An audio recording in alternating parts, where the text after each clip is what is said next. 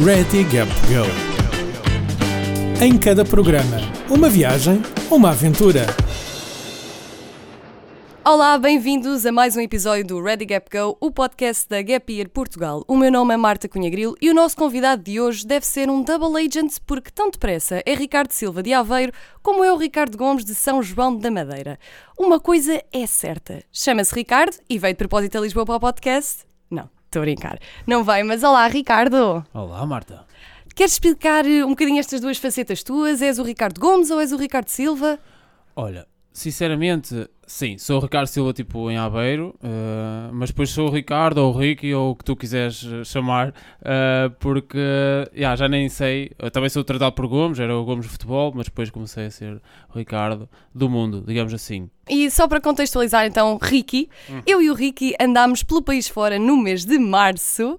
Não gostaste de ser chamado Ricky? É um bocadinho fofo demais. É fofo demais, pronto.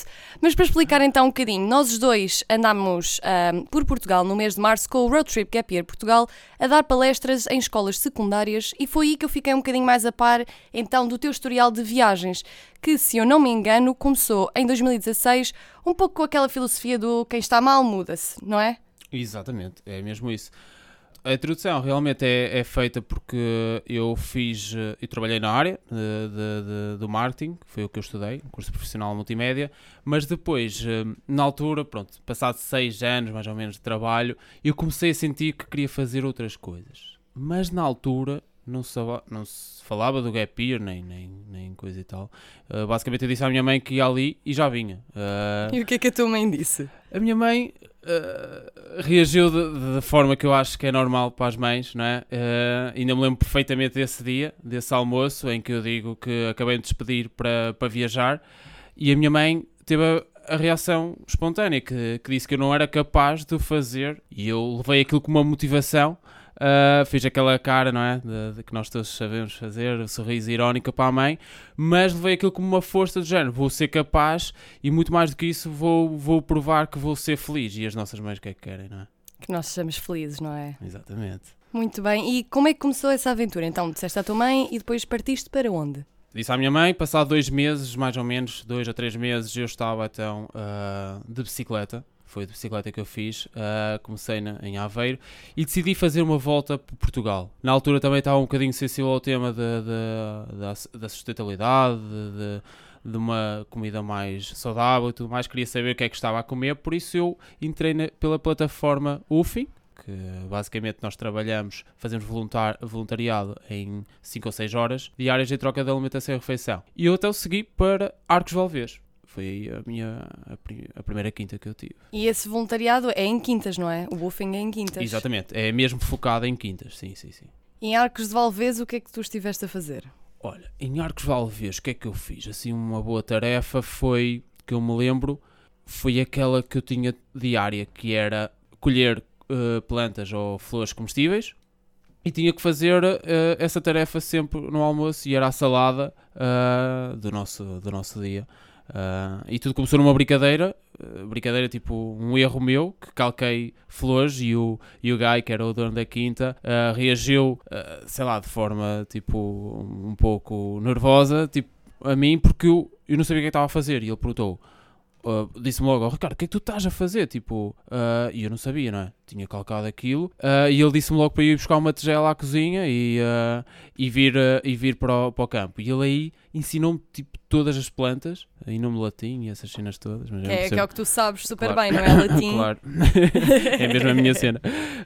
E ensinou-me tudo e pronto. E foi, foi uma das tarefas mais giras que eu tive, porque não, não, nem sabia que se podia comer tantas plantas que, que nós vemos no chão. Se eu bem me lembro, Hum. tu no início da tua viagem tiveste logo ali um percalço, não é? Foi na altura em que estava a chover muito. Ah, exatamente, o meu segundo dia. Que eu, que eu acho que é oficial dizer que foi aí que começou o meu gap year. Porquê? O meu primeiro dia foi muito confortável. Fui, fui para Braga, para uma casa de amigas e, e pessoas amigas também.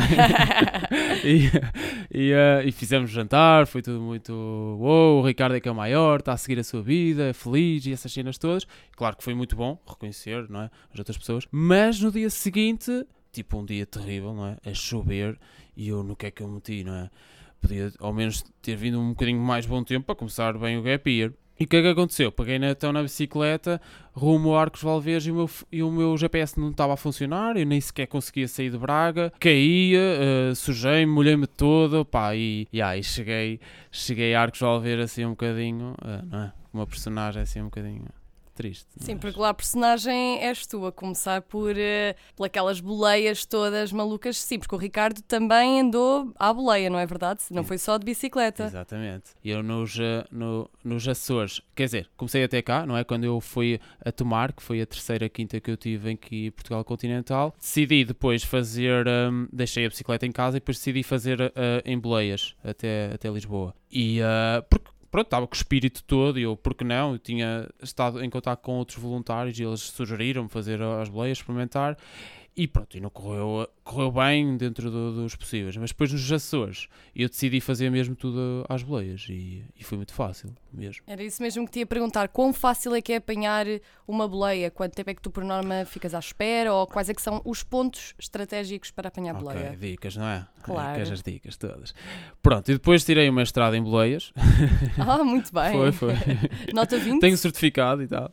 Mas o que é que aconteceu? Eu depois, uh, posteriormente, fiz uma viagem no, no México com o nosso conhecido uh, João e nós decidimos fazer a costa da Riviera Maia toda às, às boleias. E o que é que a nossa média lá, por exemplo, foi vá, 15 eh, a 20 minutos, porque hum, puxou por nós. Nós também queríamos, era rápido, não é? Tipo, e fazíamos coisas como dançar no meio da, da, da estrada, nas lombas, que as, os carros iam parar e nós dançávamos, fazíamos sorrisos. Tentávamos ter aquele primeiro impacto com, com as pessoas. Nem que elas sorrissem e abrissem o, o vidro para nós explicarmos o que é que estávamos ali a fazer. Mas levei, levei essa, uh, esses ensinamentos para Portugal. E houve uma vez que eu decidi ir a Lisboa e eu, olha, vou fazer isto a boleias. E a minha média diminuiu positivamente para 7 a 10 minutos, mais ou menos. 10 minutos? Yeah, yeah e as pessoas não acreditam, mas eu tenho as provas das mensagens e das fotos. Mandavas às pessoas, estou aqui apenas há 10 minutos. Já cheguei a casa, pronto.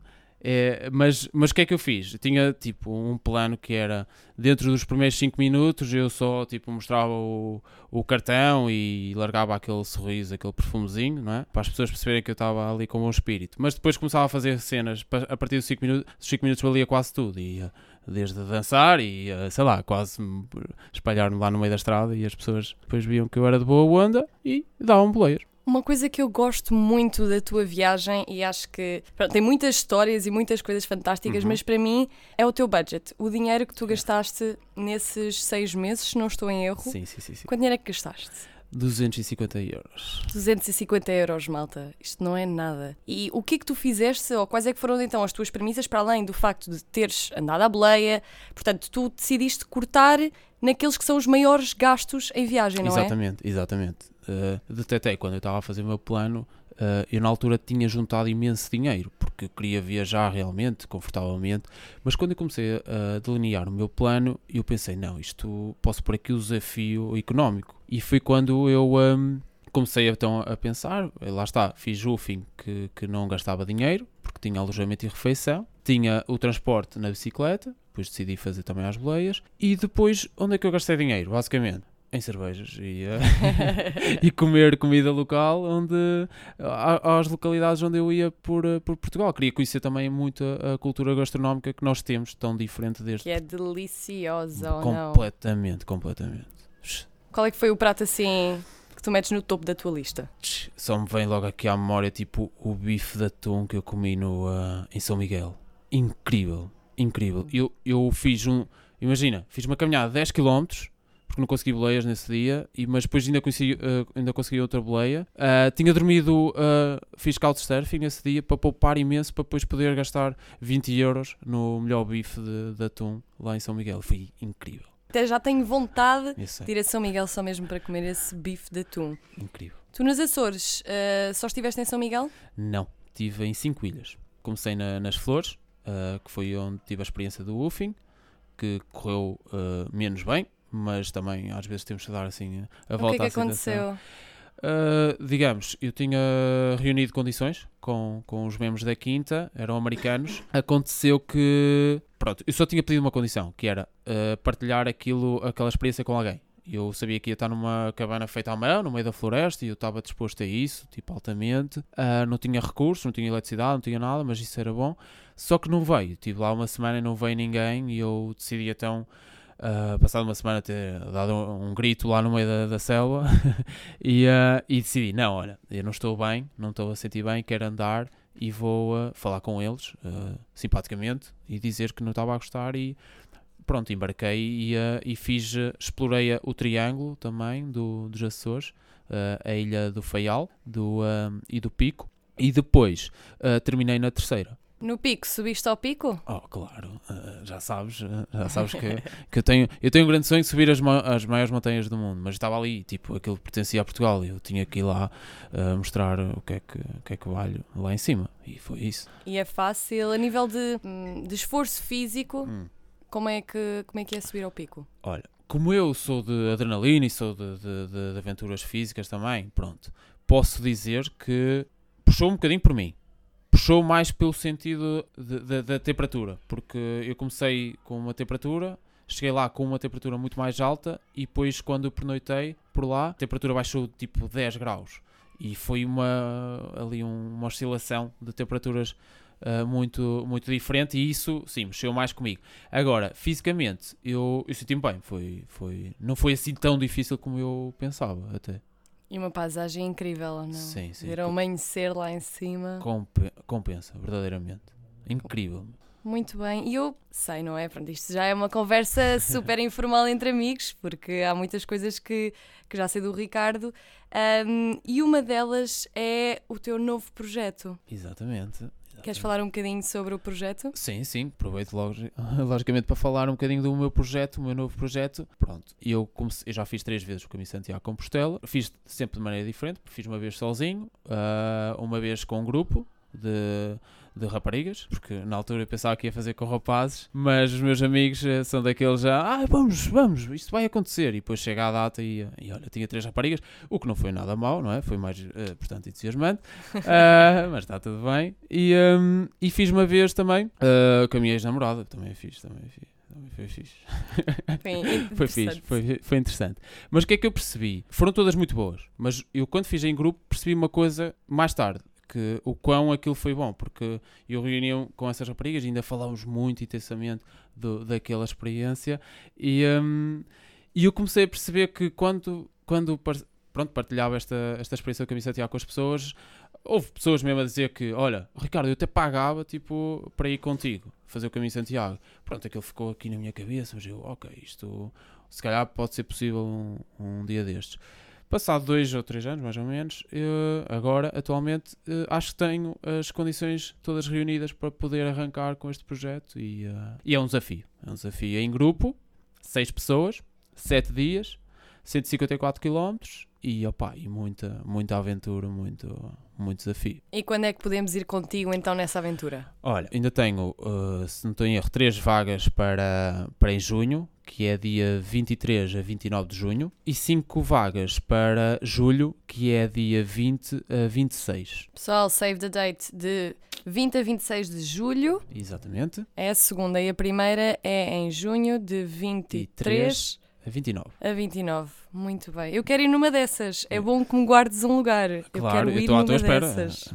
Vai haver outras datas, porque o, o, o meu objetivo é fazer uh, pelo menos uh, 4 a 5 caminhos por, uh, por ano, neste ano, porque não sei se depois para o ano eu ainda, ainda estarei neste projeto, mas neste ano eu queria fazer pelo menos 4 caminhos uh, nos meses mais apropriados para as pessoas poderem o fazer, que é depois acompanhar o agosto e, uh, e setembro. Mas ainda não tenho datas em agosto, porque eh, vai ser uma data que, que vai ser fácil de, de, de preencher, porque tenho tido feedback das pessoas e elas querem fazer em agosto, mas entretanto eu, um, eu vou lançar a data. E nós até agora aqui só falamos de experiências em Portugal, continental e ilhas, uhum. mas de Portugal. Tu lá fora, como é que é a tua, a tua experiência de viagem? A minha experiência de viagem lá fora é muito curioso, porque eu comecei, uh, as minhas primeiras viagens lá fora foi tipo capitais, uh, pronto, capitais dos países assim da Europa, e a minha última até foi em Barcelona, e eu, pronto, estava todo fascinado, porque toda a gente dizia que era uma cidade que eu ia gostar, que ia me identificar. O que é que aconteceu? Eu fui, mais ou menos uma semana,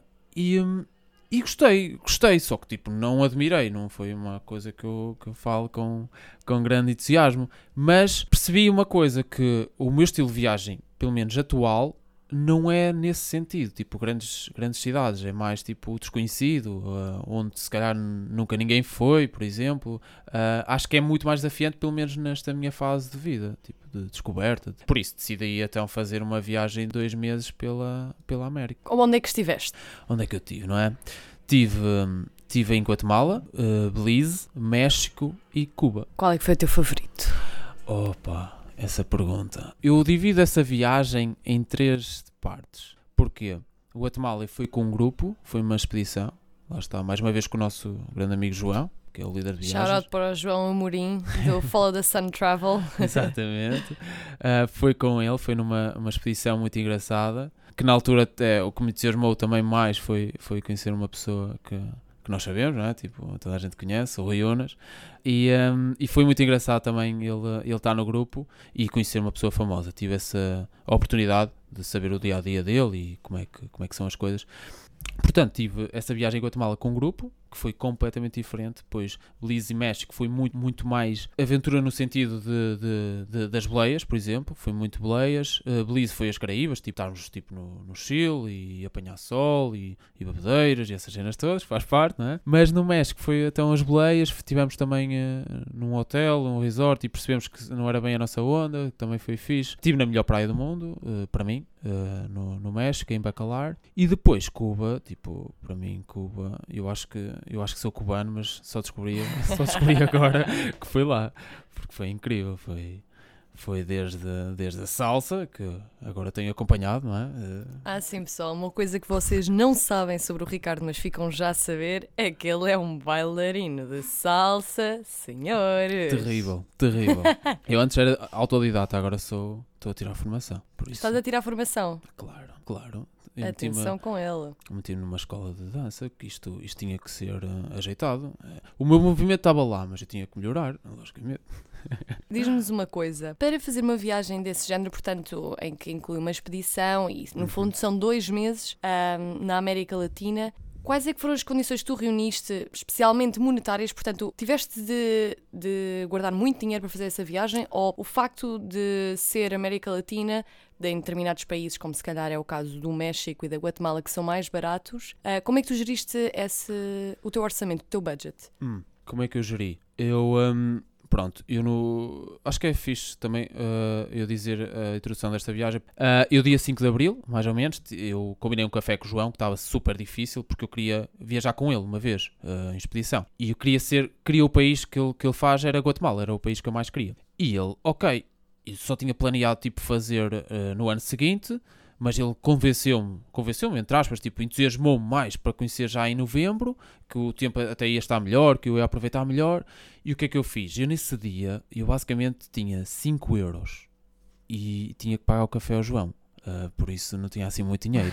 e o João, e eu disse-lhe a ele, oh, João, olha, então olha, tu para mim, uh, ok, quase que me obrigas a ir a novembro, por isso eu vou contigo. E ele, então, mas tu ainda agora disseste que não tinhas quase dinheiro nenhum. E eu, mas não faz mal, eu vou arranjar forma de conseguir dinheiro e melhor, ó oh, João, tu escolhe um país e eu vou escolher outro e depois vamos viajar juntos porque já tínhamos combinado mais ou menos isso. E ele, oh, mas vais conseguir dinheiro? Eu, não te preocupes com isso, que eu, eu vou conseguir. Pronto, entretanto tive três empregos, quatro, tipo, desarrasquei-me de qualquer forma para poder, eh, para poder ganhar e na altura estipulei tipo juntar 4.500 euros mais ou menos a partir de abril até novembro Porquê a expedição? Porque, como nós sabemos, em grupo é, é sempre uma experiência mais cara, mas, uh, mas pronto, mas também é diferente. E eu juntei e depois fiz mais ou menos os custos. Uh, com, com as dicas do João e mais ou menos 900 euros para depois poder sobreviver, digamos, ou viver também, não é? Logicamente não é só sobreviver, uh, durante dois meses pela América. E pronto, e depois também dividi por os países. Lá está, há países mais caros, como, e como tu, por exemplo, já estiveste em Belize, e eu em Belize também estraguei ali o meu budget porque não estava à espera de tanto. Sim ser tão caro, não é? É muito caro, sim. Belize para mim também estragou completamente o budget. Completamente. Valeu a pena, mas é muito, muito caro. Muito e, caro.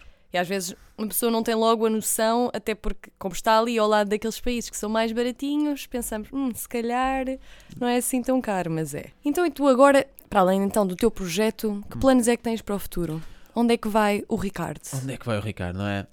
Olha, eu estou, digamos que estou a apostar um bocadinho muito no, no um bocadinho muito, muito no, uh, neste projeto Caminho Santiago e eu estou a tirar então algumas formações que me possam uh, diferenciar como, como líder, digamos, do Caminho Santiago e se calhar depois pensar noutros, noutros caminhos, noutros desafios, noutras aventuras como líder.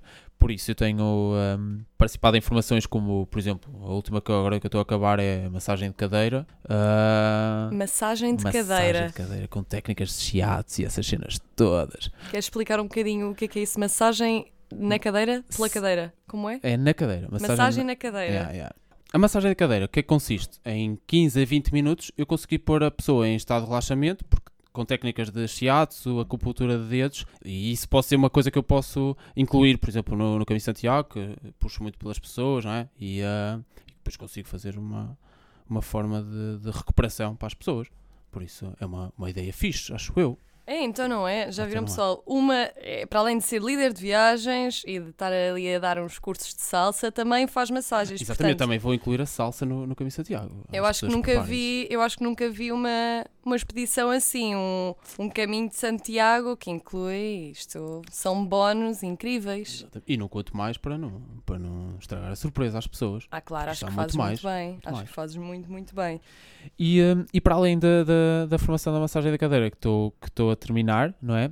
Uh, paralelamente estou a, a ter formações no sentido de, de, de, coaching, inteligência emocional e linguagem PNL, que é sempre, foi sempre uma área que eu, que eu gostei, porque até logo no, no, no Gap Year que nós emocionalmente oscilamos muito, não é? Temos, é, somos confrontados uh, sempre com, com desafios diferentes que nós no dia a dia, na nossa rotina, não temos. Por isso, uh, eu decidi aprofundar mais, mais nessa, nessa temática e estou a tirar algumas formações que me também permitem, de alguma forma, uh, conseguir, por exemplo, liderar um grupo uh, mais sustentavelmente. Se, se, faz sentido, percebes? que eu sei que vou encontrar pessoas de todo o género. E, aliás, é isso que eu procuro também nos meus grupos. Acho que vou, vou salientar isso. eu, no meu grupo, quanto mais diferentes pessoas eu tiver, mais me vai ser um, desafiante concretizar o caminho com essas pessoas. Por isso tenho, tenho adquirido essas ferramentas para poder, uh, sim, proporcionar uma experiência, a melhor experiência uh, às pessoas. Porque é mesmo assim. Tu agora tocaste aí num ponto muito interessante que é o da inteligência emocional, portanto, aqueles altos e baixos que nós, pelos quais nós atravessamos em viagem. Como é que tu lidas com isso? Olha, eu lido de uma forma que eu acho que se calhar aconselho as pessoas a viver dessa forma, os desafios, ou, ou digamos, os problemas, que é com humor. O que é que eu quero dizer com isto? Lá está, tipo, há coisas, por exemplo, eu agora lembro-me no, no, meu terceiro dia, ou lá o que é que foi, no meu segundo dia, que, que estava tipo a, a andar de bicicleta e caí. A primeira reação que eu tive foi rir com aquela situação. E podia ter uh, interpretado aquela situação de forma diferente, não é? Podia ter ficado triste, tipo, magoei-me, logicamente, mas não, olhei para aquilo e yeah, então eu tentei fazer um truque, não é? Tipo, assaltar de um, de um passeio e eu quando eu tinha tipo uma bagagem toda atrás e nem sequer consegui levantar a bicicleta, por isso eu caí e veio duas pessoas tipo socorrer-me, ajudar-me e eu estava a rir muito mais que elas, elas começaram a rir e nem perceberam, então mas estás largar sangue e essas coisas. Eu, mas eu fui estúpido, tipo, eu, eu saltei e, um, e, e, olha, tentei fazer aqui um truque, mas fui eu, a culpa foi minha, tipo, yeah, assumi a culpa e levei aquilo com humor, porque acho que se nós aprofundarmos muito a questão da, da, da, tristeza ou tipo o que é que nós estamos aqui a fazer uh, quando estamos em gap year, não é? E muitas vezes uh, surge essa, essa questão. Uh, se nós levarmos um bocadinho a coisa para o humor, acho que guardamos melhor essa experiência e aproveitamos muito melhor, logicamente. Grandes conselhos então aqui do Ricardo, que se intitula Bailarino, Caminhante, Viajante, no seu Instagram, Ricardo underscore GFS. Não é verdade? É verdade, Marta. Sabes que eu não sou muito ligado a, esse, a cena de, de, redes sociais, de Instagram, não sei o que é. E aliás, tive agora muitos seguidores, porque 70% são miúdos de, das secundárias do, do país. Mas uh, eu, pronto, eu vi assim: olha, se calhar vou pôr aqui alguma descrição. E na altura que, que pus bailarino, não foi no sentido de, de dançar. Uh, foi... Então foi, foi bailarino da vida. Porque, porque eu ouvi esta expressão uma vez, ouvi esta expressão uma vez e gostei. Gostei porque, digamos, o bailarino da vida, o que é que isto quer dizer? Tanto estou tipo, ok, uh, se calhar num restaurante a trabalhar, uh, a seguir estou a participar num projeto da road trip, a seguir estou tipo a ensinar miúdos, uh, no, como monitor de campo férias, qualquer coisa tipo. Yeah. Por isso gostei desse termo e, e gosto de usar.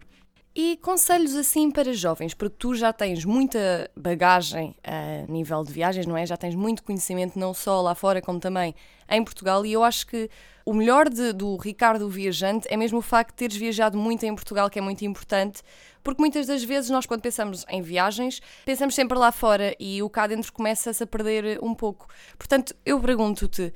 Que conselhos é que tu darias a alguém, a um jovem que quer então viajar em Portugal? Que conselhos? Eu, eu realmente concordo com, com, com o que tu disseste. Nós, eh, nós não temos que viajar, não temos que dar a volta ao mundo para viajar. É? Podemos ir à aldeia mais próxima e fazer uma viagem, porque uh, o, o importante é o significado que nós damos eh, à palavra viajar.